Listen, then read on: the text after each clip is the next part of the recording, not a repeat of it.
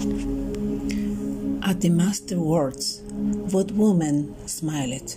Their happiness was overshadowed by melancholy, but fate, even with the possibility of being modified, had already set the course of all of them, and it was necessary to move on. The night before the bonfire that prepared, they remembered old times when seven sorcerers met with the master at night to share their experience, their opinions, and listen to the always lively comments of each one of them that so delighted and enriched the soul and the thoughts.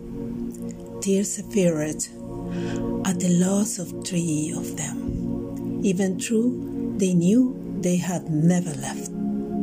Somehow the human feeling imposed a challenge that was difficult to overcome. The master spoke and decided to seal with a ritual runic and full of hope what the moment held from them and what they could expect in the days to come. Together, they invoked the strength of Odin and implored him for clarity in the rune's role.